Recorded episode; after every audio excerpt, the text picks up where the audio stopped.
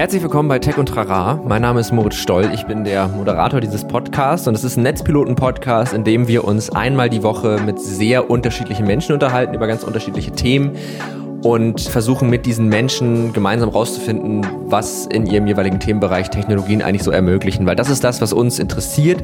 Es geht immer gar nicht so sehr darum, die Technologie an sich nur zu verstehen, auch klar, weil sie ist ja immer ein Mittel, aber sie eben als Mittel zu begreifen und vor allen Dingen über die Möglichkeiten zu sprechen, die man damit hat, weil da wird es halt spannend auch für jedermann, weil dieser Podcast richtet sich ja gar nicht nur an die Voll-Techies, die irgendwie alles verstanden haben, sondern an wirklich jeden, weil Technologie findet ja in unser aller Leben statt und auch in ganz vielen Lebensbereichen.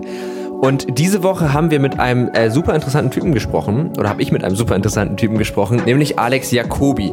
Der hat ganz viele verschiedene Firmen, drei an der Zahl tatsächlich. Der macht so Audioproduktion, der hat eine Podcast-Plattform entwickelt, oder dessen Firma hat eine Podcast-Plattform entwickelt.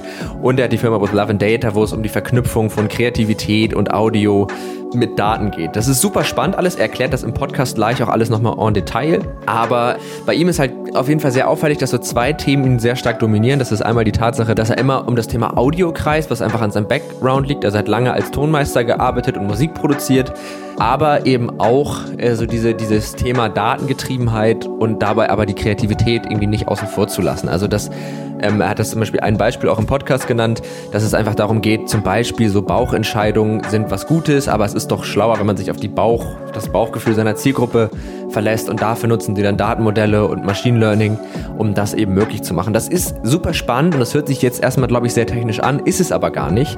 Ähm, Alex ist auf jeden Fall ein spannender Typ, weil der irgendwie eine, ja, eine coole Vita hat und auch einfach einen coolen Ansatz an Sachen ranzugehen. Also er ist sehr eben, er ist auch sehr diese, diese Verbindung zwischen einem sehr kreativen Anteil in ihm und dann aber auch einem sehr wissenschaftlich-technischen Anteil in ihm. Und das verbindet er eben ganz cool und das finde ich immer sehr beeindruckend, weil auch ich finde, und das finden wir generell auch, dass sich ja, Kreativität und Technik absolut nicht ausschließen, sondern sogar ja, Hand in Hand gehen können. Und da haben wir so ein bisschen drüber geredet, wir sind auch ein bisschen abgeschweift und haben einfach irgendwie ein ziemlich angeregtes, fast schon ein bisschen wildes Gespräch geführt, wo wir uns einfach fast schon so ein bisschen überschlagen haben. Äh, hat ganz viel Spaß gemacht, mich mit Alex zu unterhalten. Und war auf jeden Fall eine tolle Folge, die ihr euch auf jeden Fall anhören solltet. Da nimmt man, glaube ich, einiges draus mit. Bevor ich euch jetzt in die Folge entlasse, möchte ich nochmal auf die Netzpiloten Creative Tech Season aufmerksam machen. Ich weiß, das habe ich auch schon in den letzten Folgen getan. Ich finde es aber nach wie vor eine ziemlich coole Sache. Die haben wir gemeinsam mit Gigabyte, einem Hardwarehersteller, gestartet. Und die Idee dieser Creative Tech Season ist, dass wir sagen, es wird jetzt dunkel, es ist Winter, der Lockdown, wir sind viel drin, wir sitzen viel vor unseren Bildschirmen dann nutzen wir diese Zeit doch und machen was Tolles. Und Technologie bietet eben ganz viele tolle kreative Möglichkeiten, damit tolle Projekte umzusetzen. Und da wollen wir sozusagen so ein bisschen unsere Erfahrung und unsere Expertise teilen. Ihr findet auf netzpiloten.de momentan viel so zum Thema verschiedene Projekte wie Coding, Gameentwicklung, Illustration, wie mache ich das, was brauche ich eigentlich für diese Geschichte und so weiter und so fort. Also ganz, ganz viele spannende Artikel und Anleitungen, Tutorials, Tipps, Tricks, Inspiration in die Richtung kreatives Tech, könnte man sagen. Äh, guckt euch das auf jeden Fall mal an. Das hat wirklich viel Spaß gemacht, auch das Ganze zu erstellen. Also die ganze Redaktion ist da total drin aufgegangen, weil alle auch so ein bisschen ihre privaten Tech-Hobbys mit einbringen konnten, was natürlich irgendwie immer cool ist, wenn man so das, was einen eh schon so doll beschäftigt, auch noch äh, dann in Artikel bringen kann. Wir verlinken euch in den Shoutouts auch den Übersichtsartikel. Da findet ihr dann auch mal eine kurze Beschreibung darüber, was das eigentlich ist, diese Creative Tech Season und dann darunter eine Übersicht mit den Artikeln, die wir bis jetzt geschrieben haben. Da werden, wie gesagt, gegen bis Ende Dezember noch ein paar mehr kommen. Wir werden auch mit ein paar Experten sprechen, die eben auch kreativ arbeiten. Äh, schaut euch das Ganze an und schaut euch auf jeden Fall auch mal Gigabyte an. Äh, besonders für Kreative unter euch kann ich das Aero empfehlen. Gibt es in verschiedenen Ausführungen. Ist ein Notebook, das, ja, man könnte sagen, ist eigentlich eine Alternative zum MacBook Pro, weil bis, also lange wurde ja das MacBook so als das Notebook für Designer gehandelt. Und äh, ich persönlich finde und wir auch alle in der Redaktion finden, dass das Aero durchaus eine Konkurrenz dafür sein kann. Vor allen Dingen, wenn man eben keine Lust hat, nur auf macOS zu arbeiten. So, jetzt habe ich genug geredet. Ich entlasse euch in die Folge. Ich wünsche euch ganz viel Spaß. Wir hören uns nach dem Intro wieder. Bis gleich.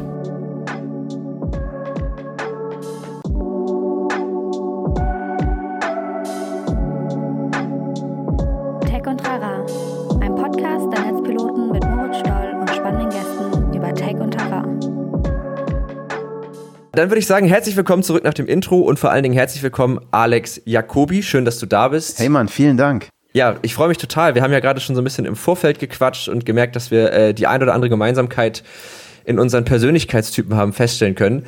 Ähm, deswegen auf solche Gespräche freue ich mich immer ganz, ganz doll. Ja. Aber bevor wir jetzt so richtig einsteigen, geht's dir soweit gut? Ist ja irgendwie gerade schon wieder eine bisschen komische Zeit. Ist, Ja. ist alles okay? Es ist all, vielen Dank der Nachfrage. Äh, es ist alles okay, mir geht's gut, bin gesund, meine Familie und meine Lieben sind gesund und wir, wie soll ich sagen, wir regen uns über First World Problems auf. Ja gut, aber ich finde immer, also ich weiß, was du meinst. äh, Ich habe das auch oft, aber nichtsdestotrotz, nur Nein. als First World Problems sind, darf man dich ja trotzdem auch drüber Alle gesund, Kollegen gesund, wir können im Lockdown weiterarbeiten, also alles, schön. was man sich wünschen würde. Das hört sich sehr gut an. Das finde ich nämlich immer wichtig, dass man das am Anfang einmal abklopft. Unser Thema heute ist ja so ein bisschen eigentlich ein Thema, was dich ziemlich stark begleitet, und zwar so die Verbindung aus Kreativität und Tech, beziehungsweise in Ja. deinem konkreten Fall sogar noch Kreativität und, und Data. Das ist so ein bisschen dein Steckenpferd. Und ich habe mich natürlich im Vorfeld äh, über dich informiert, habe geguckt, was machst du so? Du hast verschiedene Firmen, du bist, das hast du mir auch gerade eben nochmal erzählt, du bist ähm, ehemaliger Tonmeister. Magst du mal so ein bisschen zusammenfassen, was du eigentlich tust? Weil ich finde, das ist äh, super beeindruckend und aber auch echt ein bisschen schwer zu greifen an manchen Punkten. Ich, pass auf, ich versuch's und eigentlich ist das gar nicht so schwer zu erklären. Also ich, ich, Okay. ich, ich glaube, ich bin erstmal Audiounternehmer. Okay. So. Also mich interessiert das Thema Audio. Und so, so mein Why ist, was mich als Person unglaublich tief fasziniert, ist irgendwie die Idee des kreativen Cyborgs. Also ich bin super fasziniert von Kreativität. Ich bin mit ganz viel Kunst aufgewachsen. Ich bin mit Musik aufgewachsen. Ich habe seitdem ich fünf bin Klavierunterricht gehabt auf der einen Seite und komme auf der anderen Seite aus einem ganz, ganz, ganz wissenschaftlichen Haushalt. Und dieser Gedanke mit Technologie und Wissenschaft Menschen zu verstärken, das ist was, was mich tierisch fasziniert. So, Ja. so. Ich, ich versuche immer zu sagen, so, ich versuche Exoskelette zu bauen. Weißt du, so kennst du das? Wo du so ein Exoskelett hast und auf einmal kannst du, keine Ahnung, mit jedem Arm 400 Kilo heben. Ja, So, ja. da, das möchte ich für kreative Menschen machen. Und das, das, das, schönes treibt Bild. mich total an. Und äh, ja, mein Core-Skill ist Audio, deshalb mache ich es in Audio. Ich könnte es auch in Video machen, aber ich bin einfach nur mal auditiv begabt und nicht visuell begabt. So, und das ist der Mhm. Okay. Grund, warum in Audio. Und äh, äh, relativ einfach, so, äh, das ist der Grund, das ist meine Motivation. Mhm. Und ich habe drei Companies. Ich habe eine Produktionsfirma, die, ich versuche mal zu erzählen, die ist wie Text-to-Speech nur mit Menschen. Das ist eine Produktionsfirma für Audioinhalte. Okay. Wir arbeiten Okay. in 50 Sprachen, mit, mit Sprechern in 50 Sprachen. Da kommt ein Textkonzept rein und da kommt eine richtig geile Audiodatei raus. Ah, okay. So, das machen wir für ganz viele äh, FMCG-Unternehmen, für Nivea, Ferrero, Coca-Cola und frag mich nicht, äh, Podcasts für die Lufthansa und, und sowas. Ne? Ja. Also im, im Prinzip auch, ich, ich sag mal, anlassbasierte Kommunikation. Also wir machen jetzt keine Filmvertonung oder sowas, sondern in der Regel bezahlen die Leute, weil sie was zu sagen haben. Und in den allermeisten Fällen wollen sie dann eine Kohle. Also zum Beispiel, wenn ich jetzt für Tech und Trara ein neues Intro möchte, einen neuen Sprecher, dann könnte ich euch einen Text schicken und dann könntet ihr mir eine Sound, also dann könntet ihr mir das produzieren mit einem professionellen Sprecher Exakt und dann. das. Exakt Ja, das. okay. Exakt Ja. das. So. Und das, ist eine und das ist eigentlich ein relativ einfaches Business. Mhm. Ähm, das zweite Business, das ich habe, ist With Love and Data. Mhm. Und das ist im Prinzip ein Consulting-Unternehmen. Okay. So, das ist ein Consulting-Unternehmen. Und, und da haben wir so eine Idee, die nennen wir Ideas Beyond Our Imagination. Und die Idee ist eigentlich total simpel. Wenn du kreativ arbeitest als Mensch, ne? ja. dann verlässt du dich in der Regel auf dein Bauchgefühl. So, weil dein Bauchgefühl versteht ja viel mehr, als du rational nehmen kannst. Nur hast du als kreativer Mensch immer ein Problem, wenn dein Bauchgefühl nicht kompatibel zu dem der Zielgruppe ist. Ich gebe ich geb dir ein Beispiel. Ich bin tierischer Fan von Hafti. Ich feiere den total. Ich Okay. spiele Conan der Barbar läuft und ich äh, hab Spaß. ja. Wenn ich das jetzt unter ein Commercial haue, sagt mein Bauchgefühl, Alter, geil! Ne? Oder von mir aus hau Jay-Z oder Dre drunter. Das ist aber nicht der Zielgruppe, wenn ich jetzt gerade vielleicht ein Commercial für Hautpflege mache, der gefällt das nicht so. So, das ist jetzt ein sehr Okay. profanes Beispiel. Ja, aber ich ver verstehe, worauf du hinaus willst, So. glaube ich. Aber ja. Und die Idee, was wir bei With Love and Data machen, ist, dass wir Marktforschung und, und Neural Nets und eben so, so AI-Beschreibungsmodelle oder AI ist ein Scheißwort, maschinelles Lernen verwenden, um eine Idee dafür zu kriegen, wie andere Menschen das empfinden. Das ist eine Form von Empathie, eine Form von Achtsamkeit in digital. Und dann messen wir unsere Ideen nicht mehr an unserem Bauchgefühl, sondern an dem Bauchgefühl der Zielgruppe. Ah, okay. Relativ, eigentlich auch relativ einfach. Ja, okay. So, wir, wir, wir fragen nicht nur uns, wie findest du das, sondern wir fragen andere Menschen. Jetzt, jetzt machen wir das etwas schlauer. Wir fragen Menschen nämlich nicht, wie findest du das, sondern wir, wir, versuchen das immer im Kontext zu verstehen. Das heißt, wir fragen Menschen eher, würdest du dieses Produkt kaufen? Ja. Und dann machen wir 100 Versionen von einem Werbespot. Und dann gucken wir, ob die eine Version die Menschen eher dazu bringt zu kaufen als die andere. Ja. So, das ist so eine Sache, die wir machen. Eine andere Sache, die wir ganz machen, die ist irre spannend, ist, mich treibt die Frage um, wie kann ich eine Marke akustisch repräsentieren, wenn das Bild verschwindet? Okay. Gib dir mal ein Beispiel. Ähm, du kennst so diese Pickup-Riegel. ja. Die haben eine ziemlich Ja, geile visuelle Welt mit diesem Gelb und diesen TV-Spots. Und da haben wir uns zum Beispiel die Frage gestellt, wenn die nur in Radio stattfinden, in Audio, auf, auf, auf Voice Assistants oder so, ne? Was, was muss man tun, um all das, was diese Bilder transportieren, in das Audio mitzubringen? Ah, okay. Und das sind Dinge, die wir bei With Love and Data machen. Das heißt, wir haben da ein bisschen erforscht und versucht rauszukriegen, wie klingt Gelb? Simple Frage, wie klingt Gelb? ah, und dafür nutzt ihr auch maschinelles Lernen Richtig, und Data. Ah, richtig. okay, Und, ja. aber, und aber auch Befragung. Also Ja. ich finde ja immer, dass maschinelles Lernen und Data Science, das wird dramatisch überschätzt. Also die Ja. Leute glauben immer, sobald du eine Neural Net hast, ist die Weltherrschaft unterwegs. Ähm, Ja. Wir von unserer Seite würden eher sagen, wir labeln Sachen. ja. Ja, also, Ich- wir, wir, also wir machen so kleine total. Schildchen irgendwo dran und manchmal generieren wir die Labels über Marktforschung, also indem wir Menschen fragen. Mhm. Und manchmal generieren wir die Labels, indem wir Maschinen fragen Ja. wenn ich ehrlich bin, ist das total scheißegal, ob das Label von einem Mensch oder einer Maschine kommt. Das Label ist interessant. Und, und das, ist ein, das ist ein major Key Learning für mich gewesen auch, zu merken, okay, scheiß auf AI und, und frag mich nicht und Deep Learning und alles. Äh, Das Label ist das, was du in das Zentrum deines Denkens holen musst. Und das machen wir damit, weißt du? Dann haben wir rausgekriegt, dass es tatsächlich Musik gibt, die Menschen gelb empfinden. Das ist total crazy, aber es ist so. Ne, Wir haben Menschen, keine Krass. Ahnung, hunderte von Liedern vorgespielt und haben sie gefragt, welche Farbe hörst du? Und dann wird's noch crazier. Ja. Da wird's noch crazier. Dann haben wir die Menschen gefragt, was, was für Emotionen empfindest du, wenn du diese Musik hörst? Und dann wurde es total geil. Dann konnten wir nämlich zeigen, dass alle gelben Songs ein gemeinsames Set an Emotionen haben. Das ist, dass sie immer Ach, ähnliche Emotionen erzeugen. Welche Emotion ist es denn bei Gelb? weißt du es zufällig? Der- pass auf, das ist ein Datenmodell, das besteht aus 50 Emotionen. Ich kann das runterbrechen auf acht. Und Okay. es ist nicht eine Emotion, sondern es ist immer interessant. Jede Emotion ist wichtig, egal ob stark oder nicht stark. Also Mhm. was ich dir aus dem Kopf sagen kann, äh, Freude ist auf jeden Fall was und Aktivierung ist auf jeden Fall was. Also Action. Mhm. Ja. So, Das macht so, Sinn, ja. so, so im Detail kann man das gar nicht so profan sagen. Aber, Okay. aber Freude und Action waren auf jeden Fall die zwei Kernsachen, die man sieht. So, jetzt gehe ich nicht hin und sage immer, wenn Freude und Action ist, ist es gelb. Deshalb Ja. mache ich sofort ganz vorsichtig. Aber geh einfach davon aus, dass wir so einen Fingerabdruck haben von Emotionen. Mhm. Und jetzt wird's tot, das war schon crazy. Aber jetzt wird's noch crazier. Was Mhm. wir dann zeigen konnten, war, dass wenn Menschen diese Werbespots von Pickup gucken, Mhm. die dieselbe Emotion empfinden, wie wenn sie die gelbe Musik empfinden. Das heißt, Ach, wir krass, konnten ja. auf einmal zeigen, dass das gelbe, dass das Hören gelber Musik und das Gucken von einem gelben Spot dieselbe Emotion hat, obwohl wir es völlig getrennt voneinander getestet haben. Mhm. Und haben so gemerkt, okay, es gibt wirklich ein Emotionsset von Gelb. Ja. Und auf einmal hast du was total Geiles. Du hast eine gemeinsame Sprache, die medienübergreifend funktioniert. Ja. So, und das ist das, was wir bei With Love and Data machen. Ah, okay. Ja, dann äh, verstehe ich das. Also Ja. ich finde aber auch, wo du gerade ähm, das gesagt hast mit der, mit dem, mit dem Thema so maschinelles Lernen und das wird immer so ein bisschen über, Ja. Ja, überbewertet und im Grunde geht es darum, Dinge zu labeln. Das ist auch was, was ich ganz oft festgestellt habe, dass Leute oft, obwohl das ja mittlerweile auch echt schon seit ein paar Jahren, also bestimmt schon seit vier, fünf wirklich großes Thema ist, noch nicht verstanden haben, dass das im Grunde das ist. Also es geht ja immer nur darum, zwischen Dingen Zusammenhänge irgendwie herzustellen. Also in, in dem Beispiel, was du gerade genannt hast, korrigier mich bitte, wenn es falsch ist, weil du bist definitiv der Experte. Aber wenn ich das richtig verstehe, geht es darum, ihr habt diesen, ihr habt diese, diese Farbe, äh, ihr, habt, ihr habt ein Lied so und dieses Lied wird halt verknüpft mit einer, mit einer Farbe. Und dann hat man ja schon das erste Label, also indem man sagt, Richtig. okay, so eine Art Musik hat diese Farbe. Und wenn du dann Menschen fragst, dann hast du ja ein Labeling und das kannst du ja benutzen, um einem Machine Learning Modell irgendwie diesen Zusammenhang beizubringen, oder nicht? Im ja, Ganz, ganz, ganz vereinfacht ja. Der Teufel Ja. liegt dann höllisch im Detail. 100 pro. Aber ja. im Prinzip ja. Du fragst Menschen und wenn du einen Pool an Antworten hast, der groß genug ist, kannst du eben einen und auch ein lernender Algorithmus, das ist auch keine Raketenwissenschaft, das gibt es seit 30 Jahren.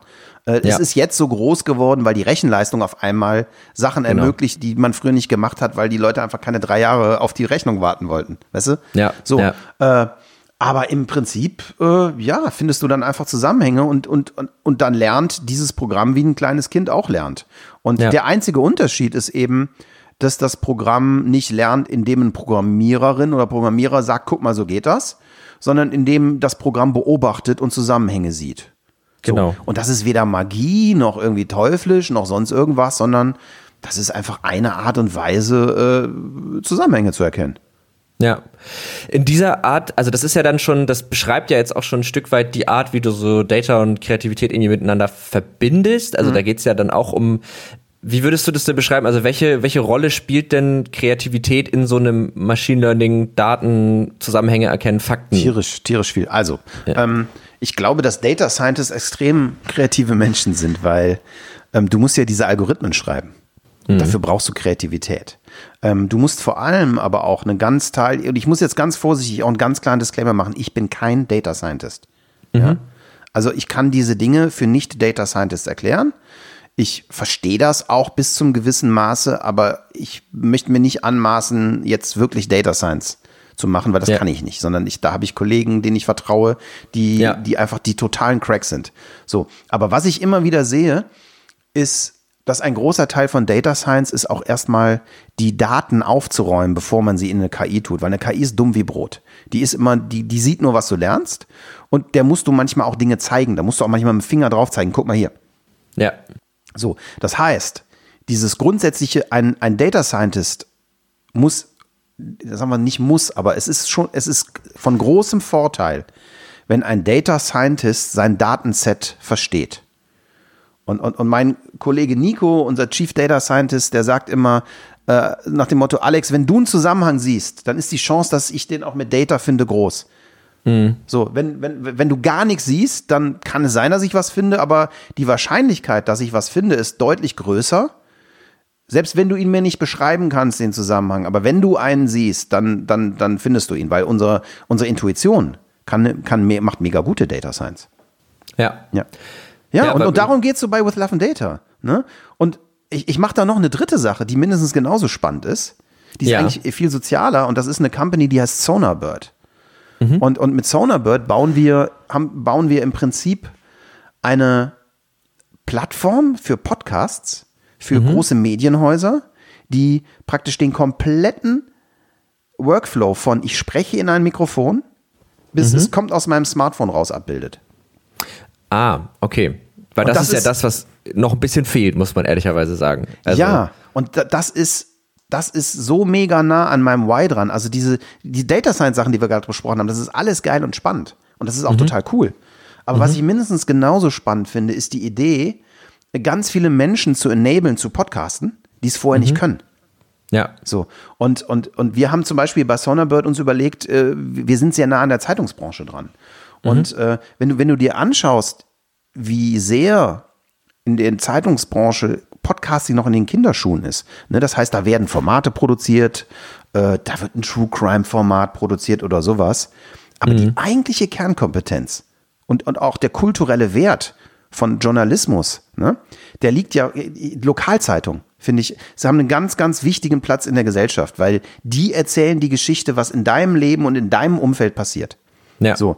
Und Verlage zu enablen, ihre Kernkompetenz, nämlich den täglichen Bericht über das, was sie tun, zu Audio zu bringen. Das ist die Mission von Sonarbird. Ah, ne? okay. Und da haben wir uns all das, was wir die Jahre gemacht haben, das Learning aus der Voice-Over-Agentur, die ganzen Learnings über Algorithmen bei With Love and Data, so zusammengepackt, mhm. dass es eine Bedienoberfläche ist, die so simpel ist, dass die Leute sagen, wie, und da hast du jetzt ein Jahr für gebraucht, da ist doch nur ein Knopf dran. Ja. Ja, das, das finde ich schön, weil das ist, ist ja auch genau das, was du mit dieser, mit diesem Exoskelett-Gedanken sozusagen ja. beschrieben hast. Ne? Also, dass es immer darum geht. Und das ist auch das, was uns so als Magazin und ähm, auch als Redaktion irgendwie eigentlich, wenn wir uns mit solchen Themen befassen, immer am meisten interessiert, ist halt, klar, es ist immer spannend zu verstehen, wie Technik oder wie Technologien funktionieren. Also, wenn ja. wir uns jetzt auf mal Data Science beschränken, zu verstehen, was da passiert ist, vielleicht auch mathematisch zu verstehen oder vielleicht sogar zu wissen, wie man es implementiert. Aber das eigentlich Spannende und vor allen Dingen auch ja für so eine Unterhaltung mit anderen Menschen darüber, die vielleicht aus anderen Bereichen kommen, ist ja immer, was gibt einem das denn jetzt für Möglichkeiten? Was kann man damit denn eigentlich jetzt Cooles machen, ja. wenn du dieses Tool hast, also das so ein bisschen als Werkzeug zu begreifen und als Mittel für etwas Größeres in Anführungszeichen. Und das ist ein ganz wichtiger Punkt bei Technologie und das ist so spannend, weil, weil, weil wir bei Sonarbird auch wirklich so mit angefangen haben. Das mhm. ist, äh, ich, ich, bin schon fast wie die Jungfrau zum Kinde zu einer Softwarefirma gekommen. Weil ja. du, du musst dir vorstellen, wir haben jahrelang schon in unserer Voice-Over-Agentur das Problem gehabt, dass wir Zeitzonen versetzt arbeiten. Mhm. Ja, also wir haben Sprecher in China und wir wohnen eben, wir sind hier am Arsch der Welt in Aachen. Hier gibt es mhm. keine 17 chinesischen Sprecher in allen Dialekten. Komisch. So, das heißt, ja, komisch. Und ja. wir haben, das heißt, wir waren ganz, ganz, ganz früh durch unsere Provinzialität mussten mhm. wir global gehen. Die einzige Chance war mit Internet und Technologie. Und ja. auch da wieder nicht, weil wir so tierisch Hipster waren, sondern weil es äh, so oder, oder sterben hieß. Ja. So, und dann haben wir das eben so gemacht. Äh, und dann haben wir aus der Not eine Tugend gemacht. Ja. Und irgendwann haben wir eben, als wir immer technologischer wurden, uns auch gedacht, hey, ähm, lass uns mal selber Tools schreiben. Und wie gesagt, ich bin ja relativ tech-nerdy drauf. Und ich habe dann relativ schnell gedacht, ach, stellst du doch mal einen Programmierer ein oder zwei. So wie eben Tonstudios das machen. Das so machen, ja. ja. Naja, und dann haben wir angefangen, uns zum Beispiel Tools zu schreiben, aber schon vor Jahren, äh, dass, dass du im Browser aufnehmen kannst. Ne, mit der ja. simplen Idee, dann sitzen die Leute, keine Ahnung, zum Beispiel in China, sprechen das ein. Und wenn wir morgens ins Office kommen, macht so plöpp und aus dem Rechner fallen die fertigen Aufnahmen raus. Ah, das ist cool. So, das hatten wir uns gebaut. Ja. Und dann haben wir wirklich so irgendwie beim Bier abends gesessen und dann, weiß ich nicht, dann kam die Alexa so langsam raus vor drei, vier mhm. Jahren. Ne? Also die waren vielleicht schon vorher da, aber irgendwie kam sie aber in unser Leben, sagen wir es mal so. Ja. ja. Und dann haben wir da gesessen und ich weiß noch, wie wir da saßen und meinten so, ey, Alter, ich habe eine Idee. Ja, was denn? Ja, warte mal, wir können doch Audio im Browser aufnehmen. Ich so, ja, können wir. Und das Audio liegt doch am Ende auf dem File-Server. Ja, liegt's. Naja, wenn ja. wir da jetzt einfach noch ein XML-Feed vorhauen, haben wir einen, einen Amazon-Client. Oh, geil. und dann, dann haben wir einfach aus einem Spaßprojekt in zwei Wochen uns so einen Flash-Briefing-Client gebaut. Echt nicht besonders fancy. Ja. Ja, und eine Woche später hatte ich irgendwie die Idee und dachte so, stopp mal, also ein Podcast ist doch auch nichts anderes als ein RSS-Feed mit einem File-Server. So, und dann haben wir auf einmal, und auf einmal hatten wir eine Podcast-Software. Und zwar hatten, ja, wir zum, hatten wir die erste Podcast, also mal abgesehen von Anchor, hatten wir die einzige Podcast-Software, in die du reinreden konntest und das als auf Send gedrückt hast und es kam aus dem Handy raus.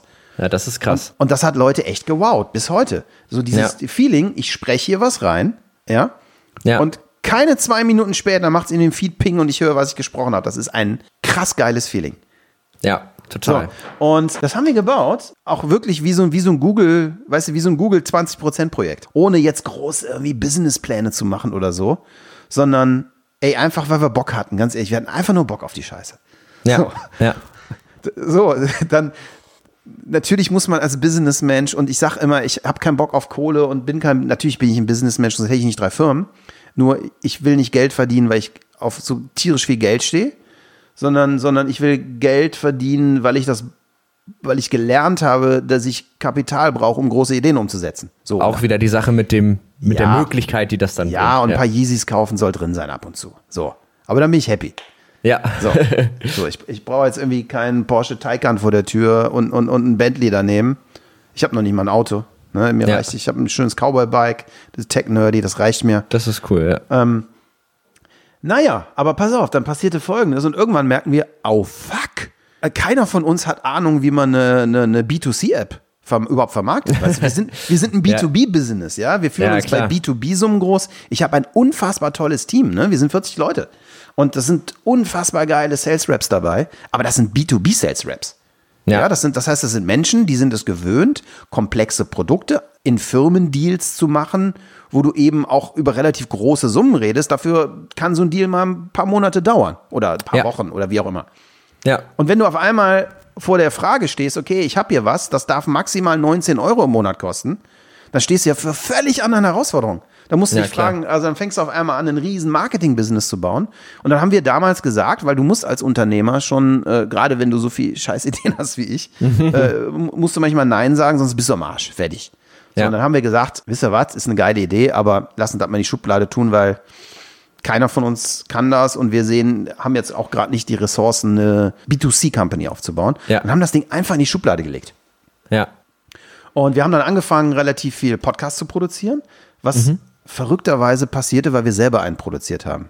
With Und- Love and Data. Ja, und das habe ich ja eben schon mal kurz erzählt. Und auch wie wir With Love and Data produziert haben, ist total crazy. Ja. Weil als wir anfingen, unsere KI-Modelle zu bauen, war meine ursprüngliche Motivation, eine Web-App zu bauen, die ich an Werbeagenturen verkaufe. So, weil ich fand die Idee total geil, die ich mir gedacht habe. ja. Und ich habe angefangen, ne, ganz gut vernetzt im Agenturbusiness soweit und habe dann angefangen, äh, weiß ich nicht, den Leuten ein bisschen was zu zeigen, ganz gutes Feedback bekommen. Aber auf einmal passierte was. Auf einmal kam ich rein in so eine Branche und sagte Menschen, hey, guck mal hier, das geht jetzt mit KI. Und anstatt, dass die Leute das abgefeiert haben, bekam ich nur zwei Antworten. Alter, ich mache das seit 20 Jahren, glaubst du, dein scheiß Computerprogramm kann das besser? Das war die Ja. eine Antwort. Und die zweite war, ey, willst du mir den Job klauen? Ne. So, das heißt, super motivated Alex lief in diese Buden rein, äh, total happy, dass er seiner Cyborg-Idee näher gekommen ist. Und anstatt, dass die Leute das abgefeiert haben, äh, bin ich sozusagen zur, zur Hintertür wieder rausgekickt worden. Das ist ja ärgerlich. Ja, Total. Ja. ja, zu Recht. Aber weißt du, was das Geile ist? Ich bin da zu Recht rausgeflogen. Weil ich hatte nämlich eine beschissene Motivation. Ich wollte nämlich Menschen, äh, Maschinen gegen Menschen bauen. Und das ist Kacke. So, und dann habe ich irgendwie ganz viel so Gary Vee und so einen Scheiß geguckt. Und habe gemerkt, ey, stopp mal, du, du musst jetzt mal irgendwie lernen und diskutieren und musst mal eine Diskussion starten. Und dann hatte ich die Idee, komm, dann starte ich einen Podcast über das Thema. Ja. Und wenn ich ganz ehrlich bin, die Grundidee des Podcasts war, wie kriege ich, wie kriege ich Termine bei den coolsten Leuten? Weil bestimmt nicht, indem ich hingehe und sage, guck mal hier, äh, willst du meine Präse in deinem Konfi sehen? Nee, Ja. also ich habe mir überlegt, wie schaffe ich ein Umfeld, wo die von, wo die freiwillig mitmachen und Bock haben. Und dann auch noch anderthalb Stunden sich teilweise mit dir unterhalten oder eine Richtig. Stunde. Und, ja. und idealerweise vielleicht danach noch essen gehen und man miteinander close klickt. ja. So, das war die Motivation hinter meinem Podcast. Und obwohl ich ein Audiomensch bin, mein Leben lang, Ja. hatte ich so eine Tonmeister-Arroganz, Mhm. dass ich nicht so beschissen fand wie Menschen, die selber in billige Mikros sprechen. weißt du, das, das findet gefälligst im Tonstudio statt. Ja. Über einen Neve Preamp, wo wir Ja. diskutieren, ob wir dieses oder dieses Kabel nehmen. Oh, ich höre einen Unterschied. Das ist so eine Ja. Scheiße, so waren wir früher drauf. Totaler Bullshit. Nein, nicht, Ja. nicht Bullshit, weil Aber- es gibt wirklich Unterschiede, aber, aber sie machen, sie sind einfach nicht relevant. Nicht in dem Kontext zumindest. Nicht in es dem gibt, Kontext. Genau, natürlich bei einer Musikproduktion macht das natürlich einen Unterschied, das ist auch wichtig, aber wobei, wenn Ja. sich dann jemand auf Lautsprecherboxen, äh, auf Laptopboxen anhört, auch nicht mehr, aber Ja, boah, lass, lass uns das zulassen, das Fass. ja, Sonst sitzen wir hier bis morgen früh. Gerne. Nein, aber meine spannende Erkenntnis war, ich muss einen Podcast machen, egal ob es scheiße klingt, ich mache das jetzt. Und ja, finde ich gut. da, dann hatten wir total Glück und dann fing das an. Der erste Gast, den wir hatten, war tatsächlich der Markenchef von Coca-Cola. Oh ja, das ist, habt ihr klein, klein angefangen. Ja, ja, pass auf. Wir, wir, wir, haben, wir haben wie immer naiv angefangen. So nach dem Motto, mein Le eins meiner Lebensmottos ist, äh, die anderen haben auch keine Ahnung. Scheiß drauf, einfach mal machen. Ja. So, also ist mir scheißegal, ob was geht oder nicht. Ich probiere das einfach. Und wir hatten uns folgende Strategie ausgedacht damals. Wie gesagt, das ist lang, das ist so Early Podcasting. Das ist, heute geht das alles so professionell, auch bei uns. Ne? Ja. Aber, aber, aber ging es da damals gar nicht. Ja. Und dann ging Folgendes ab. Dann ging Folgendes ab. Dann haben wir uns einfach gedacht, stopp mal, wir suchen uns mal Konferenzen, wo geile Leute sind. Und mit diesen Konferenzen gehen wir einfach hin und schreiben alle Keynote-Speaker an. Ja. Okay? Ja. Und dann haben wir alle Keynote-Speaker angeschrieben, bei so einer ganz krassen Konferenz vom ADC damals. Und es hat nur ein einziger geantwortet. Und das war Javier Sanchez Lamelas, der Erfinder von Coke Zero. Aber hey, ich meine, das ist halt, das reicht ja dann schon. Und vor allen Dingen hast du dann eben, also das finde ich halt, ich kann das auch total nachvollziehen, weil auch dieser Podcast, klar, du kommst ja mit Leuten irgendwie ins Ja. Gespräch. Und das sind so Gespräche, die würdest du nicht führen, wenn du nicht mit diesen Leuten irgendwie, also wenn du die einfach so anhauen würdest per Mail oder so. Aber wenn es so um so einen Podcast geht, da ist irgendwie jeder sofort dabei. Und was ich daran auch immer so schön finde, ist, dass du, du hast ja immer eine eigentlich total unnatürliche Gesprächssituation. Also, die, wir, wir sitzen hier gerade beide, wir sitzen vor einem Mikrofon, wir wissen, das hört sich im Endeffekt Leute an.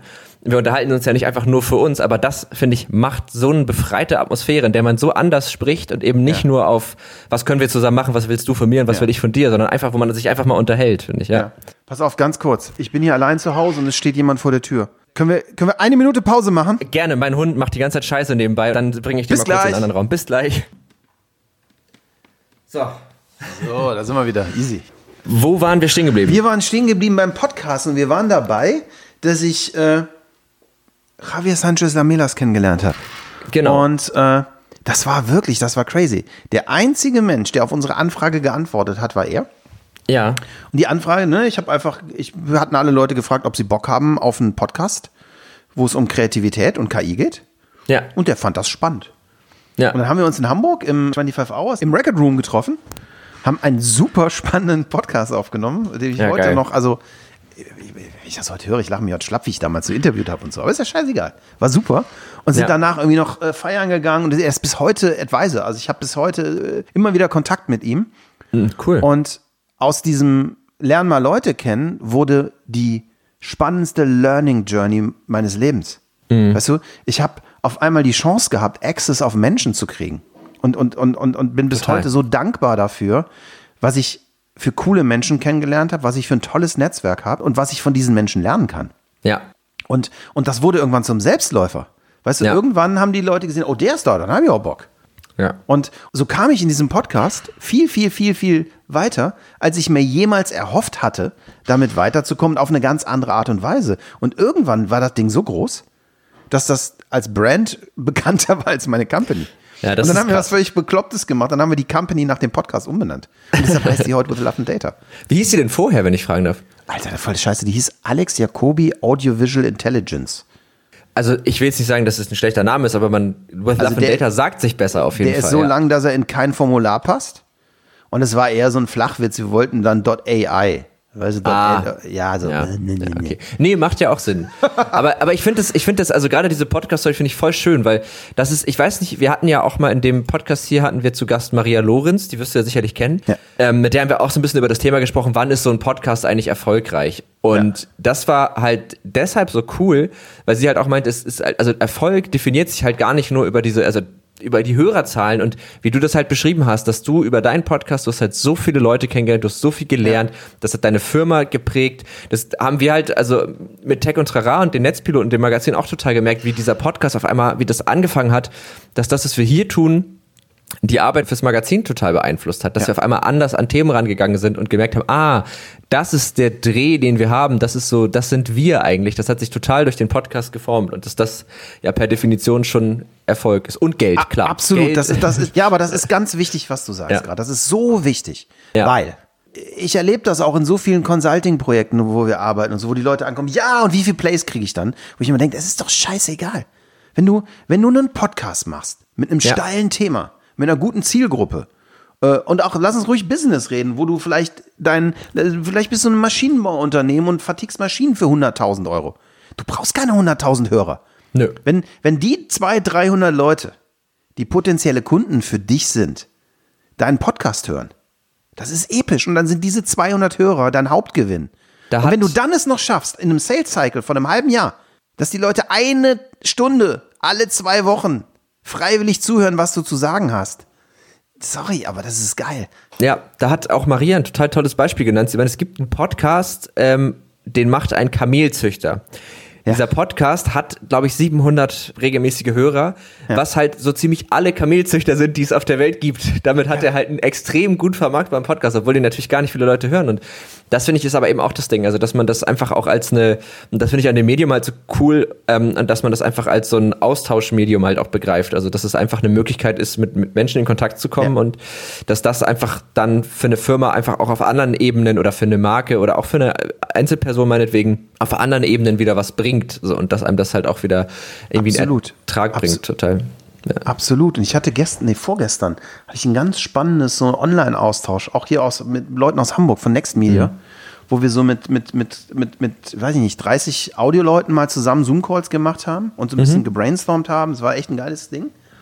Und mir wurde wieder so bewusst, dass die Chance vom Podcasting noch viel größer ist als einfach nur immer, also immer so diese Frage, diese Frage, wie nehme ich denn eine Audioepisode auf und hau so viel Adslots rein, dass ich meine Produktionskosten dieser Episode wieder reinkriege, das ist so fucking kurz gedacht. Ja. Ja. Das ist so total, das, das lässt alle Chancen dieses Mediums sowohl inhaltlich als auch monetarisiert geil zu arbeiten raus.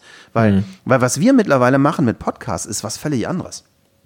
So wir, wir, wir arbeiten ganz viel mit diesem Document Don't Create Ansatz, ne? dieses mhm. Gary V, so wie wir jetzt beide reden, einfach mhm. mal reden. Mhm, oder, mhm. oder, oder vielleicht sogar filmen oder einfach ein Gespräch. Manchmal stelle ich mir, wenn ich mit jemandem telefoniere und irgendwie eine, eine, eine Demo mache, einfach eine Kamera auf. Mhm. Und dann schicke ich an mein Marketing-Team das mit der Kamera und die finden vier, fünf kleine geile Sätze, wo sie Content haben. Ja. So. Und wenn du das applizierst auf Podcast, ja, und dir sagst, okay, mein Anchor-Content ist meine Podcast-Episode. Ja. Ja. Und dann verschriftliche ich die, dann springen da, dann fallen da drei Blogposts raus. Ja, total. Und wenn ich dann meinen, wenn ich dann meinen Redaktionsjob gut mache, dann habe ich beim Verschriftlichen auch schon die ganzen Punchlines gehighlightet. Und dann fallen da zehn Social Media Creatives raus. Ja. Und lange Rede, kurzer Sinn, was ich sagen will.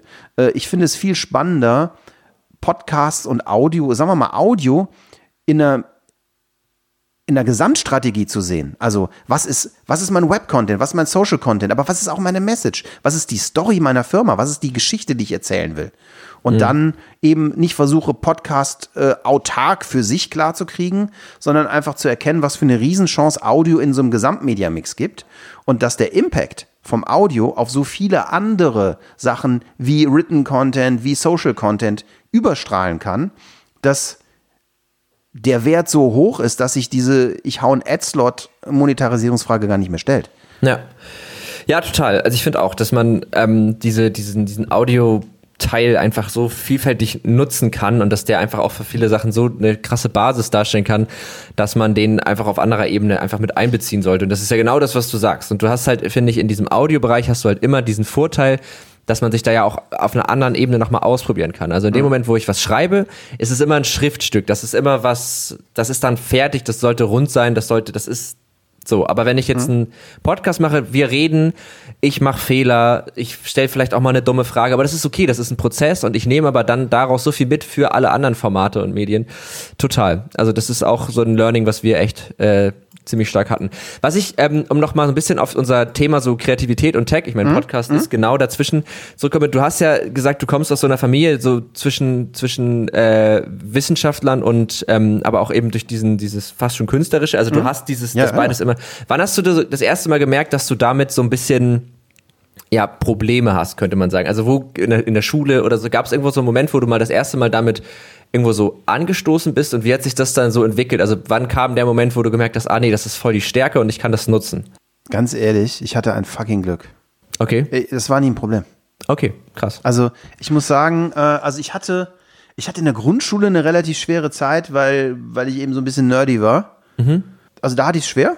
Mhm. Also einfach auch wahrscheinlich wäre ich auch ein komischer Kauz, so, also will das gar nicht nur auf die anderen schieben.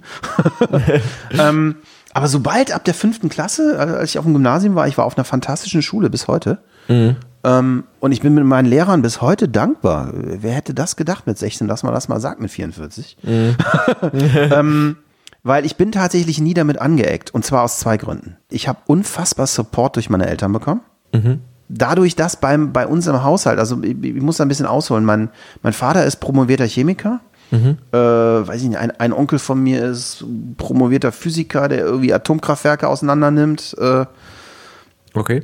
Mein Opa war, war Arzt äh, und wir haben nur so, so, so, so Leute habe ich in meiner Familie. Mhm. Äh, das heißt, alles, was mit Science und Wissenschaft zu tun hat, hat einen unfassbar hohen Stellenwert bei uns gehabt, mhm. zu Hause. Mhm. Es war aber mindestens genauso, dass auch Kunst so einen Stellenwert hatte. Das heißt, ich habe meine ganze Kindheit auf Vernissagen von, von, von, von Malern verbracht. Ne, mhm. Ich, mein, mein Vater hat früher immer so Kunstausstellungen eröffnet. Ach krass. So, der ist auch so, der ist wie ich so ein Labertyp, der gerne den ganzen Tag erzählt. Und der kann das, der, der, das habe ich komplett von dem geerbt. Der kann das total geil. Den kannst du hinstellen und dann hält der eine Vernissage und alle hören zu. Ist super. Cool. Richtig geil. Ja. Und ähm, mein Großvater wiederum war ein Musikmäzen. Der war Arzt mhm. äh, und hatte ein Sanatorium und war aber Musikmäzen und der hat tatsächlich ganz, ganz, ganz berühmte Menschen heute äh, supported, als sie unbekannt waren. Also Alfred Ach, Brendel, cool. einer der, der größten lebenden Pianisten, äh, hat er supported. Paul Baduras Koda und so Menschen. Und dadurch, dass die Menschen auch immer so bei uns in der Familie stattgefunden haben, also ganz viele Leute aus der Ecke, war es eben von vornherein so, dass ich, ich habe Klavierunterricht bekommen, ich habe in Bands gespielt und alles. Mhm. Und sowohl meine Schule als auch meine Eltern haben mich da supportet. Also ich hatte eine, ich hatte eine Eins in Physik und eine 5 in Mathe und das war okay. Ja. weil ich einfach keinen krass. Bock hatte, den Scheiß zu lernen. Und dann fing ich mit 16 an, Mucke zu machen und hat mir der Musiklehrer einen Schlüssel vom Musikraum gegeben in den Schulferien. Gesagt, hier ist der Flügel, hier kannst du noch mein Keyboard leihen. Ich bin da nie auf Gegenwehr gestoßen. Ich habe so dieses unfassbare Glück, dass Mhm. ich immer nur gefördert wurde. Das ist, also das ist eine großartige Sache. Und auch wo du das gerade sagst mit dem fünf in Mathe und eins in Physik, das ist, glaube ich, auch was, ähm, das kenne ich auch, diese, du, du könntest Sachen, aber du hast einfach keine Lust. Ja, Das ist einfach keine, keine Lust. Ich Ja. habe auch, also ich habe, glaube ich, in der sechsten Klasse konnte ich die Uhr dann mal. Ver- Zuverlässig. Ich will gar nicht total verstehen. aber ich war in Mathe immer gut, aber ich hatte einfach keinen Bock. Also es war so, ja, es interessiert mich eigentlich auch gar nicht und dann habe ich es nicht gelernt. Aber es ist halt, also das finde ich schön, also da hast du echt, ja, wie du schon sagst, hast du echt, glaube ich, großes Glück im Vergleich zu vielen anderen Menschen. Es hat dass das, sehr lange gedauert, bis ich das gemerkt habe. ja gut, das, Ich klar. habe das, ich hab das for granted genommen. ja, ja, auf jeden Fall. Also Ich, kannte, ich kannte es ja nicht anders. Ja.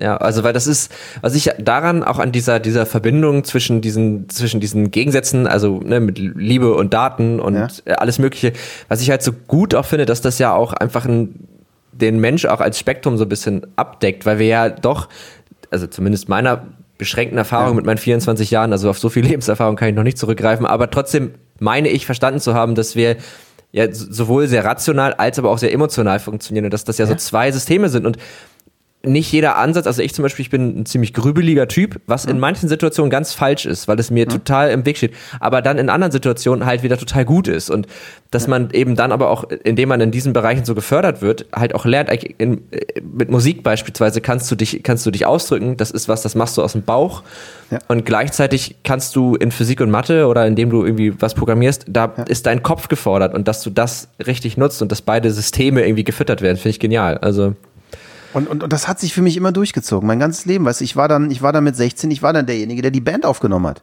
ja. Ähm, ich habe, also ich, ich bin so weit gegangen, ich habe mir aus alten Plattenspielern selber Verzerrer gebaut. Ich habe Oh, mir dann einen Walkman-Kopfhörer genommen, äh, habe diesen, diesen Lautsprecher ausgelötet, Mhm. der funktioniert ja auch rückwärts als Mikro. Hab den äh, an alten Plattenspieler-Vorverstärker gemacht, da rein gebrüllt, hatte meine, äh, meine Zerrer.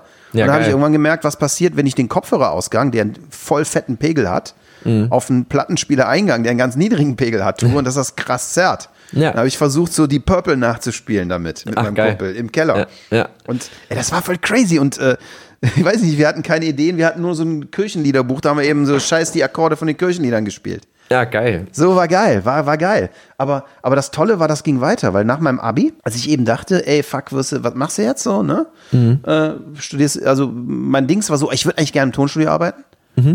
Aber ich habe da gedacht, so, okay, wenn das nicht klappt, studierst du Physik. Und dann Ja. hatte ich tatsächlich das Glück, dass der einzige Mensch bei uns in Aachen, der sozusagen in der Champions League im Musikbusiness arbeitete, äh, mein Mentor wurde. Ah, geil. So, Manfred Leuchter heißt der Mann. Bis heute, äh, ich verdanke dem Manni unglaublich viel. Wir sind, wir sind bis heute im Kontakt. Und, und Manni ist der Produzent von Reinhard May. Ja. Das heißt, ich hatte das nächste unfassbare Glück, dass ich sofort nach dem Abi in die Champions League eingestiegen bin, was Musikproduktion angeht. So, das heißt, ich habe nicht irgendwelche lokalen Schlagertanten mitgearbeitet, sondern ich habe sofort mit einem Meister seines Fachs gelernt und, und ich habe nichts studiert. Ne, bis heute ist es, ich habe das erste Mal, dass ich in der Uni war, war, als ich ein, Seminar gehalten habe selber. das ist total verrückt. Ähm, Auch nicht schlecht. Und wurde dann Assistent von Money.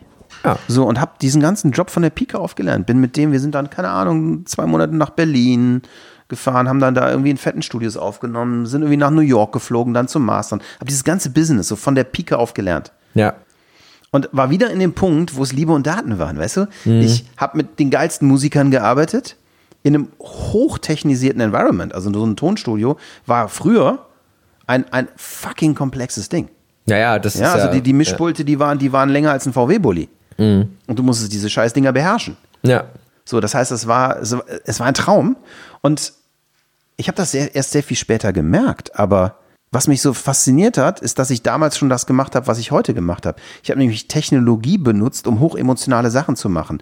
Und Ja. für mich war das Tonstudio eine, eine Maschine, mit der ich magische Momente einfangen konnte, konservieren konnte und der Welt geben konnte. Ja, aber das, das heißt ja, dass, also auch bei dir ja Technologien immer irgendwie eine Form von, genau, von Werkzeug sind praktisch. Also Total. Mit, mit denen du etwas tun kannst, ja. Ja. Das kann ich total Ja, nachfühlen. aber ganz ehrlich, ich musste auch lernen, ich musste, es war eine lange Lernkurve zu akzeptieren, dass das nur Werkzeuge sind. Ich habe schon eine lange Phase gehabt, wo sie auch Selbstzweck waren. Das ist ganz spannend. Das habe ich auch bei meinen Companies gesehen, so, ähm, wo wir eben über, über Sonarbird geredet haben. Früher, die, weißt du, die erste Iteration von With Love and Data war eher so, hier ist eine Technologie, die fasziniert mich, lass mich mal gucken, was wir damit tun können. Und, dann, und dann, wie gesagt, ich habe drei Iterationen in der Company gebraucht, bis wir einen, einen Business Model hatten, das funktioniert hat, was wir heute machen. Ne? Also wir sind heute, wir, wir haben eben damals versucht, das als Tool zu verkaufen, haben gemerkt, das geht nicht, haben, haben das gemacht und heute ist, ist das Ganze ein Consulting, eine Agentur, die dieses Tool setzt. Aber da es Mensch und Maschine ist, haben wir eben am Anfang immer den Fehler gemacht, den Mensch rauszulassen und nur die Maschine zu verkaufen. Haben aber gemerkt, das Ganze funktioniert nur, wenn beides ist. Und heute äh, ist sozusagen das Produkt die Mensch-Maschine-Kombi. Ja. So. ja. Aber das war ein ganz schmerzhafter Weg dahin. Aber vielleicht ja auch nötiger Weg. Also, ja. ja. Andersrum, Sonarbird, ja, das ist so geil geworden und das funktioniert auch als Produkt so gut, weil wir wirklich so, ich habe, ich habe, ich bin totaler, ich lese total gerne und ich lese total, weiß ich nicht, ich lese Biografien, ich finde einfach, ich finde einfach Steve Jobs geil und Elon Musk und so Typen geil, wie, wie wahrscheinlich ganz viele. Äh, aber diese Typen, das inspiriert mich tierisch. Und äh, eben diese, diese, dieser Weg, der, ich, und ich meine das jetzt gar nicht als Apple-Fanboy, ich habe mittlerweile sogar einen Windows-Rechner, aber ähm, diese Idee zu sagen, ich gehe vom User aus, vom Menschen und guck dann, was die Technologie macht, das macht Dinge geil.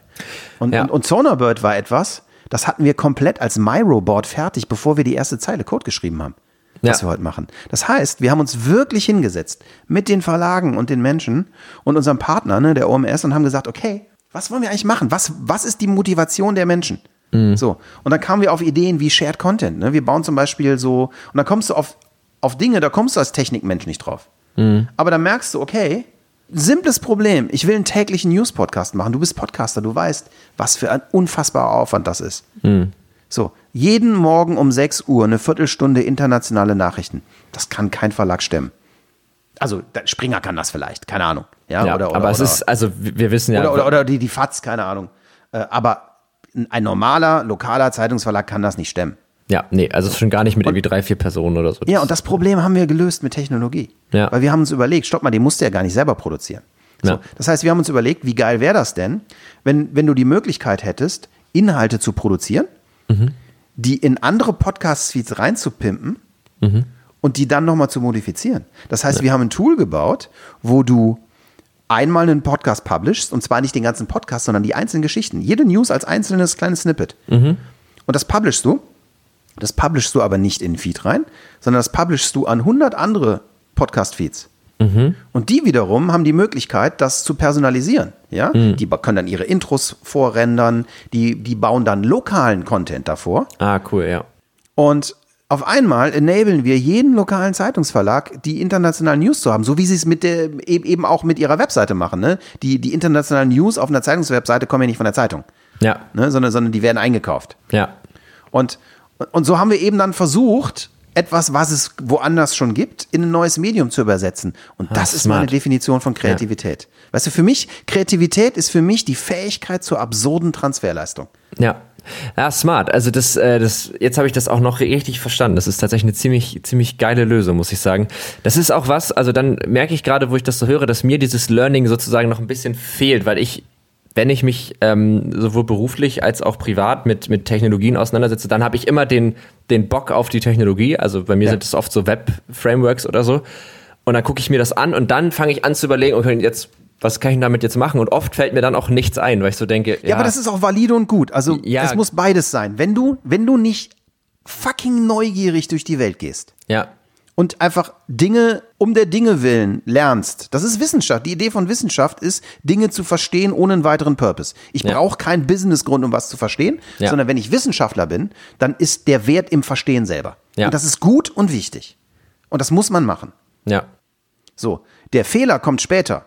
Der Fehler kommt, wenn man dann sich hinsetzt und versucht, so lange zu drücken, bis eine Business-Idee rauskommt. Das ist scheiße. Mhm. Ja. So, das heißt aber nicht, dass der Drang, etwas zu verstehen, falsch ist. Okay, sondern der, der Drang, sich aus etwas Verstandenem, krampfhaften Business Case zu holen, das ist scheiße. Ja, So, wenn du auf der anderen Seite nämlich hingehst und sagst, ich verstehe Dinge und ich, ich habe das in meinem Kopf und ich speichere das ab und das lege ich, das lege ich hier, weiß ich nicht, das, das lege ich hier in mein Büchlein rein ja, und dann quatsche ich mit irgendwem und erkenne ein echtes Problem, das es zu lösen gibt. Und dann macht es hier Ping, wo du denkst, oh fuck, wahrscheinlich bei dir so, ey, Kacke, ich habe mir letztens Vue.js angeguckt, da war doch genau das drin. Ja. So, so, aber und, und so funktioniert für mich Kreativität. Ne? Also die Ja, Dinge erstmal nebeneinander passieren lassen und warten, bis es kommt. Aber das ist vielleicht auch, also das finde ich, finde ich gut, dass man im Grunde, man, man füllt ja dann sozusagen seinen Kopf so mit, mit so Infos und Dingen irgendwie an und wie du sagst, Ja. und warten, bis dann Verknüpfungen entstehen. Und ich, ähnlich ist ja auch, wenn wir jetzt mal wieder die Brücke zu KI und äh, oder zu maschinellem Lernen schreiben, es ist ja im Grunde auch irgendwie ein ähnlicher Ansatz. So, du hast halt Ja. Fakten, du hast, du hast Sachverhalte und dann bildest du damit Verknüpfungen und diese Verknüpfungen erzeugen dann irgendwas und ein bisschen so in die Richtung geht's ja auch, ja. Ja, absolut, absolut. Also ich meine, das Spannende ist ja, wenn du, wenn du, wenn du Neural Nets baust, und natürlich äh, haben wir gerade eben gesagt, dass sie doof sind. Auf der anderen Seite sind die natürlich unglaublich äh, mächtig. Ja. Aber ich, ich, ich finde die Idee einfach extrem clever und geil zu sagen, wir bauen, wir lernen mal vom Menschen, wie man Maschinen baut. Weil ähm, ich, ich bin großer Fan von Yuval Harari. Ist das der, der, der ähm, kurze Geschichte der Menschheit geschrieben hat? Ja, ja, und, Ja. 20, äh, und, und, und Homo Deus und so. Ja, also genau. Speziell Homo Deus fand ich ein ganz, ganz krasses Buch. Mhm. Und Yuval Harari sagt eben, der sagt, Organismen sind Algorithmen. Ja, klar. Und, und das ist für mich total richtig. Also ein Organismus ist ein Algorithmus. Ja. Und ähm, alle hier so agile, ne? Mhm. Ey, Biologie ist fucking agile seit zwei Milliarden Jahren. Stimmt, Evolution ist nichts anderes als Trial and Error. Ja, das ist agile working. Und, Ja. und es gibt so viel davon zu lernen. Ja. Und wir brauchen gar keine große Welle darum machen, dass wir uns an dem höchst optimiertesten Algorithmus, der in unserem, in unserem Universum herrscht, orientieren, nämlich, nämlich der Biologie. Das ist doch nur logisch. Ja, total. Absolut. Ist eigentlich, es ist, ich, wahrscheinlich können wir das auch gar nicht anders. Also wahrscheinlich, weil wir ja auch, also es, ist, es, es wird, glaube ich, schwierig, dass wir uns irgendwas so weit Ja. Abstraktes ausdenken, was dann doch nicht wieder auf ähnliche Mechanismen zurückgreift. Naja, irgendwann sind wir natürlich an der Grenze unserer Fähigkeiten gelangt. Ne? Ich habe jetzt, ich habe, ich habe, ich habe gestern einen Podcast veröffentlicht mit einer unfassbar spannenden Frau. Die heißt Alissa Wilms. Die ist, äh, die forscht bei Porsche zum Thema Quantencomputing. Und wir haben sehr viel über Quantencomputing geredet. Ne? Und und das sind eben Dinge, die kannst du nicht verstehen. Und jeder, der sagt, er es versteht, der labert Scheiße. Jeder, der sagt, er es nicht verstanden, äh, ist serious dabei. Ja. So, das mega geile ist ja daran, du kannst es mathematisch darstellen, aber du kannst es nie, du kannst es nicht im Hirn nachvollziehen. Das ist ja im Grunde auch wie schon mit, mit, mit fünfdimensionalen Räumen. So mathematisch können wir damit wunderbar, also auch für KI, Ja. ne? Es ist ja viel so Tensoren und so ein Kram. Das, mathematisch können wir das alles aufschreiben, aber wenn es dann darum geht, das wirklich sich vorzustellen, es geht ja gar nicht. Genau, ja. Und, und, und dann kommt so eine, so eine ethische Frage, wo man sagt, ist doch viel geiler, wenn wir Technologie nutzen, um das, was wir nicht können, zu machen, Mhm. als irgendwie zu versuchen, uns abzuschaffen. Ja, ja. So. Und natürlich muss man da vorsichtig sein. Und ich weiß nicht, wir diskutieren auch intern viel darüber, dass irgendwie die ein, ein mächtiges Tool in der falschen Hand großen Schaden anrichtet. Ja. Aber ich persönlich glaube immer dran, dass sich das die Waage hält am Ende. Also es entsteht sicherlich neuer Schaden, es entsteht aber auch neuer Nutzen. Und bis jetzt, ich meine, knock on wood, vielleicht ist es irgendwann anders. Bis jetzt hat's, ist es immer en par mit Technologie. Also ich sag mal so, mit Kernspaltung haben wir uns, das ist so gerade noch mal gut gegangen, ne? Ja, da haben wir uns fast, man könnte sagen, ans eigene Bein gepinkelt. Aber, ja, und ganz ehrlich, mit Klima ist so die Frage, ob wir das noch hinkriegen. Das ist vielleicht das erste Mal, dass wir es verkackt haben. Ja, das, also äh, kann, kann, kann gut sein, glaube ich auch. Bin ich aber jetzt gerade nicht gut. Also, wenn ich da jetzt eine Meinung zu äußern würde, würde ich mir jetzt Ey, irgendwas das ist, ausdenken. ich, ich mutmaße ganz groß. ne? Ja, ich okay. möchte, ja, ja, ich, ich bin kein Fachmann auf diesem Gebiet. Ja. Aber, aber als Person Alex bin ich schon sehr besorgt, dass wir das unterschätzen. Ja, also das habe ich letztens aber auch nochmal gedacht. Äh, Man ist gerade irgendwie so mit den akuten Problemen beschäftigt, Corona, US-Wahl. Und man vergisst so, ah, aber selbst wenn das alles nicht wäre, haben wir ja immer noch das. Also immer noch die Klimakrise. Aber das, hast du sehr schön gesagt. aber ich glaube, das Fass sollten wir nicht auch noch aufmachen, weil dann. Nee, das äh, lassen wir heute zu. Aber ich, aber, aber lass uns mal über KI noch über eine Sache reden, Ja. die ich total spannend finde an der Stelle, wo wir Gerne. waren. Ja. Nämlich, nämlich die Angst und Sorge, was ist eigentlich, wenn die Leute so, was ist denn, wenn die KI sich selbstständig macht und so? Also, wenn ich dazu sagen, was sagen darf, ich glaube, dass das noch so weit weg ist, dass das auch nur annähernd möglich ist, dass man sich da jetzt aktuell noch keine großen Sorgen drüber machen muss. Das haben Nokia auch beim iPhone gesagt. Ja, natürlich, aber für den jetzigen Zeitpunkt, ja, okay, ich weiß, was du, worauf du hinaus willst. Wenn man davon ausgeht, dass man irgendwann das so komplex abbilden kann, dass das möglich ist, ja. Also ich, fairerweise, ich, ich sehe das persönlich ähnlich wie du. Ich glaube aber schon auf eine gewisse Art und Weise. Ich, also ich weiß einfach, dass ich es nicht absehen kann. Mhm. Ich glaube, also sagen wir mal so, ich, es gibt sehr, sehr, sehr viele Probleme noch zu lösen. Und wir sind weiter davon entfernt, als es für einen Laien aussieht. Ja. So, das würde ich schon Gen auch genau, sagen. Genau, ja. Aber wir sollten sehr wohl wissen, dass es so einen Hockeystick gibt, mhm. der irgendwann losgeht. Und wenn wir merken, dass er losgegangen ist, ist es zu spät. Ja, ich meine, wenn man sich mal einfach überlegt, auch ne, vor dem Hintergrund von Quantencomputing, dass damit einfach die Rechenleistung noch krasser wird und ja. dann, ja, natürlich, also wie du ja schon gesagt hast, im Grunde ist ja, ist ja, sind wir ja auch irgendwie eine Form von Algorithmen. Also man kann ja alle biochemischen Prozesse in unserem Körper irgendwie letzten Endes auf Regeln runterbrechen und ja. auf Abläufe und das kann man halt auch einfach in digitaler Form machen, absolut. Ähm, ja, es ist natürlich eine Frage. Aber auf der anderen Seite, also ich habe ein, ein ganz spannender Gast bei mir, war ein Mensch, erzähle ich öfter, der heißt Baba Kotschat, der hat so, der war so einer der Founder von dem Team, die später Siri wurden. Mhm, mh. Und äh, der ist so eine, eine Koryphäe für evolutionäre Algorithmen. Mhm. Das heißt, der baut eine KI, die gar nicht auf Deep Learning basiert, sondern, sondern die versuchen wirklich evolutionäre Prozesse. Also so ein bisschen in die Richtung Reinforcement äh, Learning und so. Ja, noch anders. Also sie nennen es wirklich Evolutionary. Ne ich, ich bin gerade überfragt, ob das mit Reinforcement Learning zusammen ist, ehrlich gesagt. Aber ähm, was, ich, was die machen, ist eben, du machst was und es ist eigentlich ein bisschen wie, was ich bei With Love and Data eben gezeigt habe. Ne? Mhm. Du, du probierst was aus und hast eine Gewinnfunktion, mhm. wo du anhand der Gewinnfunktion misst, ob das funktioniert, was du tust oder nicht. Mhm. Und dann kommen so Dinge raus, wie ganz komisch geformte Antennen, die 50 mal effektiver sind als, als irgendwas anderes. Ja. Und, und, und solche Sachen. Und was Babak sagte war, also er glaubt nicht, dass es so schnell klappen wird, eine dem Hirn ähnliche KI zu bauen, weil er aus seiner Sicht der iterativen Optimierung sagt, dass unser Hirn so unfassbar iterativ optimiert ist, mhm. dass er schon glaubt, dass das Problem größer ist, als wir im Moment verstehen. Mhm. So, auch das kann Exponentialität sein, dass wir etwas, dass wir Komplexität nicht sehen. Mhm. So. Und das war sein, das fand ich auch ein sehr spannendes Argument. Ich selber bin viel zu ungebildet auf dem Gebiet, um mich dazu irgendeiner Prediction hinleiten zu lassen. Ich habe alles gesehen. Ich, ich habe, keine Ahnung, äh, mit Menschen geredet, Neil Jacobstein, der so aus dem Umfeld von Ray Kurzweil kommt, so von der Singularity University und Neil sagt, hey, it's just, I mean, it's just chemistry in your brain, so why shouldn't we be able to simulate it? Mhm. So, und auf der anderen Seite kommen eben Leute wie Babak an und sagen, hey, äh, klar, aber unterschätzt nicht den iterativen Optimierungsprozess. Ja. Ja, auch da kann ich mir tatsächlich keine, keine abschließende also ich bin, wie du auch sagst, ich bin auch einfach in dem, in dem Gebiet zu ungebildet, als dass ich mir da irgendwie eine wirkliche Voraussage. Ich glaube, rein möglich, also das ist, ich kann mir schon, dass das möglich ist, dass das geht, mhm. dass wir die Möglichkeiten haben. Aber ich glaube halt, da hinzukommen, ist einfach noch ein unfassbar weiter Weg. Aber wie gesagt, ich habe auch keine äh, ausreichende Expertise, um das abschließend zu, zu sagen. Aber ich finde ja immer, ich habe keine Ahnung, ist ja eine unglaublich legitime Antwort.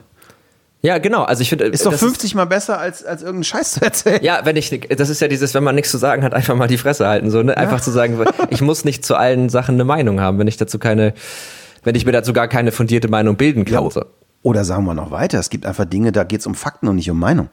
Genau. Also ich meine, ich meine ja, also ich habe keine Meinung. Eine Meinung habe ich zu allen, aber ich fange nicht an, meine Meinung als Fakt zu verkaufen. Okay, dann drehen wir es so rum. Das ist wahrscheinlich treffender. Ähm, ich würde ganz gerne mal zu einer Kategorie dieses Podcasts kommen. Ja.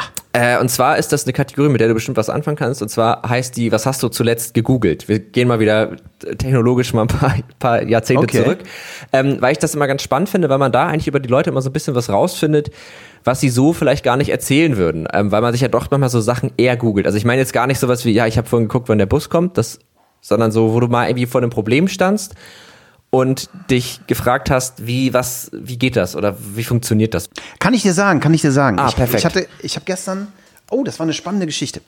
Äh, da ging es um, ich habe gestern mit einem Kunden geredet. Ich bin sehr engagiert im Bereich E-Learning und Podcasts, mhm.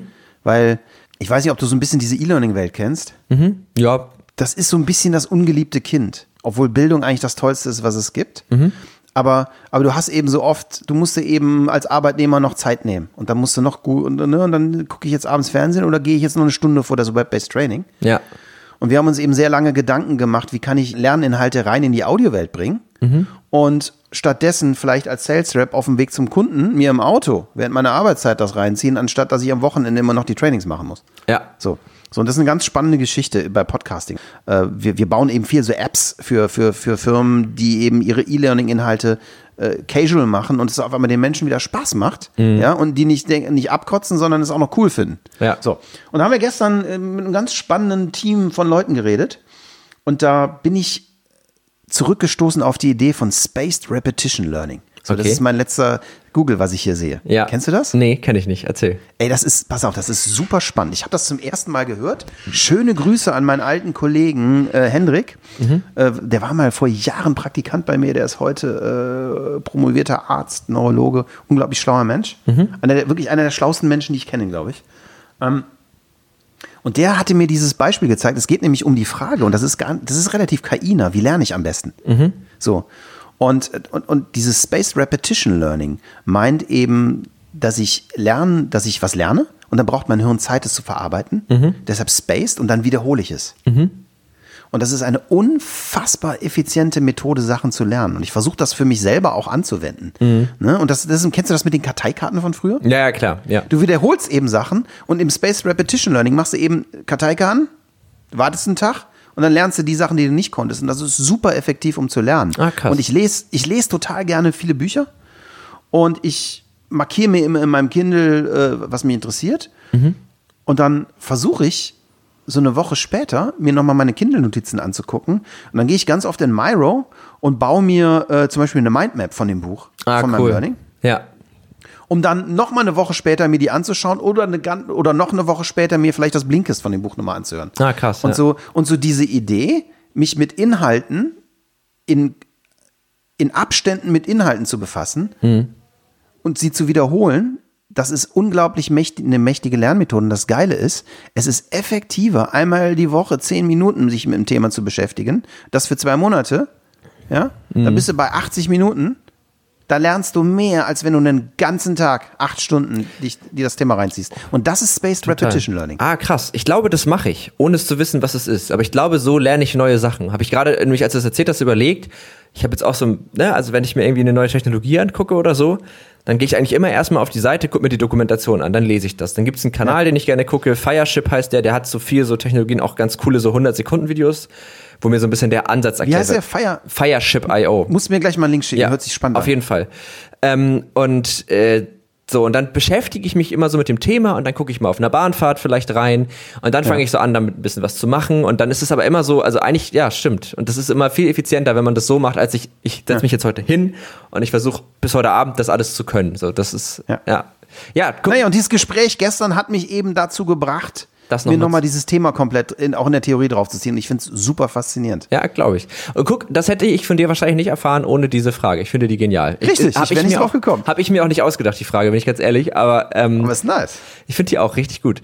Ähm, ich habe auch gerade mal geguckt, meine, meine letzte Google-Suchanfrage so in die Richtung ist nicht ganz so spannend. Ich habe ähm, in der letzten Woche habe ich einen Podcast gemacht mit Philipp Stollenmeier, der ist Indie-Entwickler. Ja? Der macht so richtig geile, reduzierte Handy-Games. Hat auch einen Apple Design Award dafür gewonnen. Also es sind so Spiele, wo du meistens so eine Mechanik hast und Mhm. die sind schön, die sind simpel und die fügen sich sehr gut. Also der begreift das Handy total gut als, als, als Gerät selber und naja, und da habe ich so gedacht, ach irgendwie, ich will das auch mal ausprobieren. So, ich, ich kann programmieren, ich äh, kenne mich mit Unity aus, das ist so eine Game Engine. Und dann habe ich halt irgendwie angefangen. Ja, total. Das macht auch echt Spaß. Und dann habe ich, ich hatte ähm, Urlaub mal einen Tag, habe ich mir gesagt, ich mache, ich stelle mir jetzt einen, einen Timer und ähm, auf drei Stunden habe ich mir den gestellt und versuch mal, zu, wie weit ich in diesem Spiel jetzt komme. Es war ganz simple Mechanik. Du hast einen Ball, der fällt runter. Du platzierst so immer eine, wie so eine Bombe auf dem Bildschirm und wenn der Ball auf die Bombe fällt, wird er wieder hoch explodiert sozusagen. ja, ja, und der darf ja, halt nicht ja. auf den Boden kommen.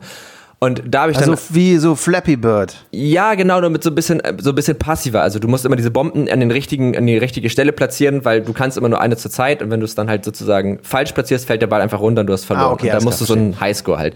Ist auch alles noch nicht rund, alles noch nicht fertig, werde ich vermutlich auch nie zu Ende machen, weil wie wir schon festgestellt haben, ich, auch ich neige dazu, wenn ich eine Sache dann verstanden habe, immer keinen Bock mehr zu haben.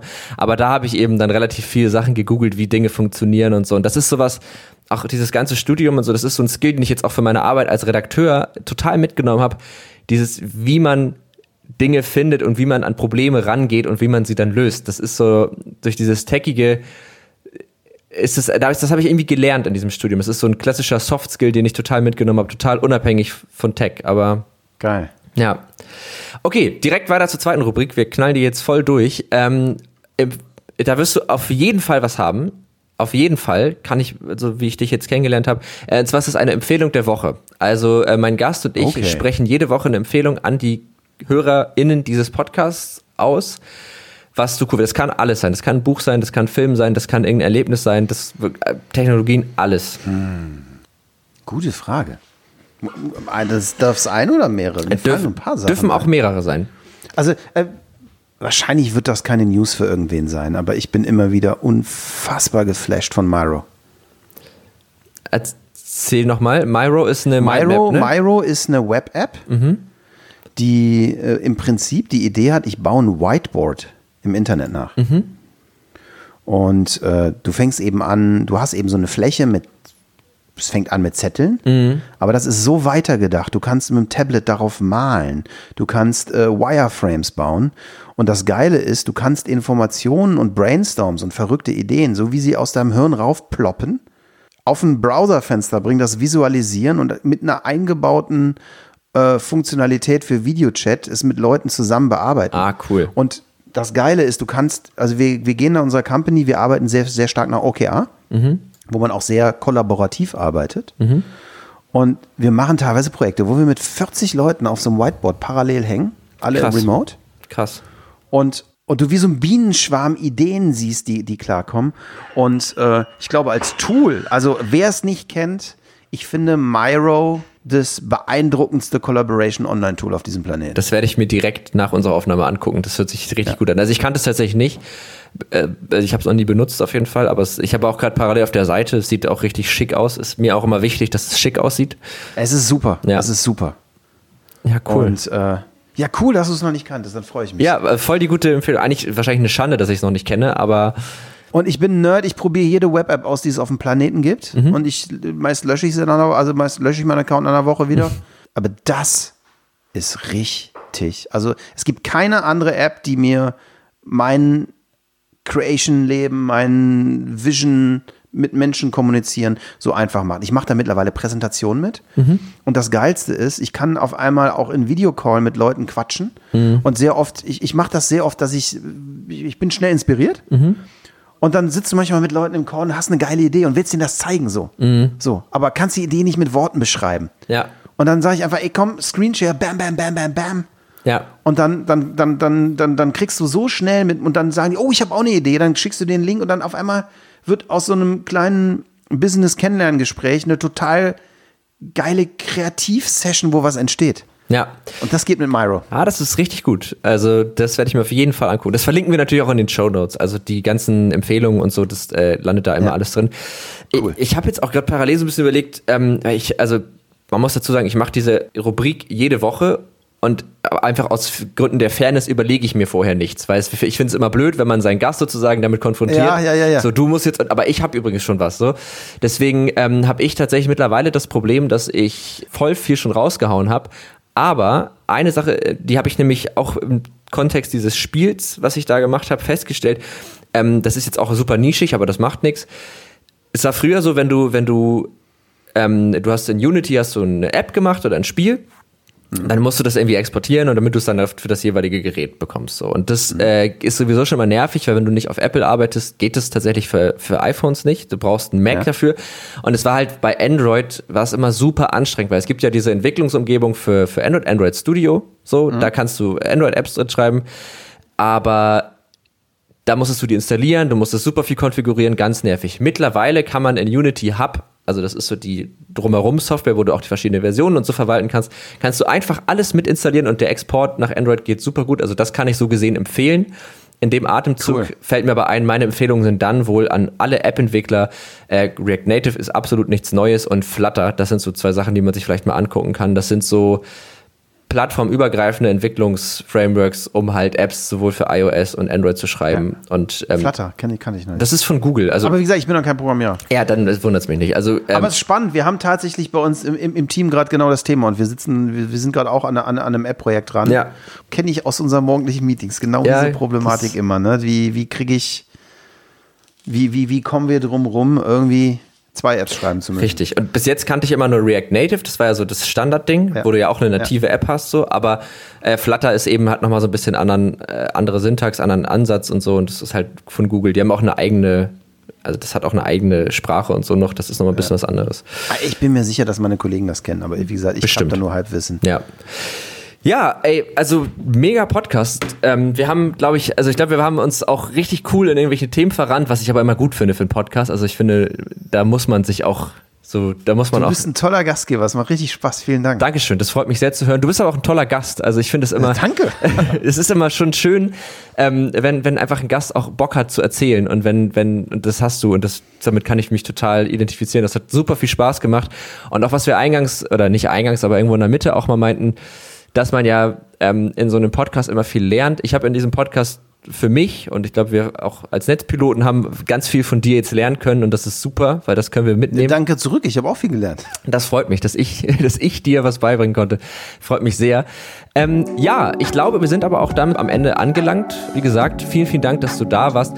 Generell an die HörerInnen, wenn ihr noch Fragen habt äh, zu dem, was wir heute erzählt haben, zu den Dingen, die Alex macht, dann schreibt uns gerne auf Twitter unter Netzpiloten oder Tech und Trara. Auf Facebook, Instagram findet ihr uns unter Netzpiloten oder ihr schreibt eine E-Mail an techundtrara.netzpiloten.de. Sicherlich wirst auch du öffentlich zugängliche Kontaktdaten haben, die du an dieser Stelle gerne einmal nennen Absolut, darfst. Absolut. Ähm, am einfachsten LinkedIn, Alex Jacobi suchen. Äh, Twitter bin ich auch.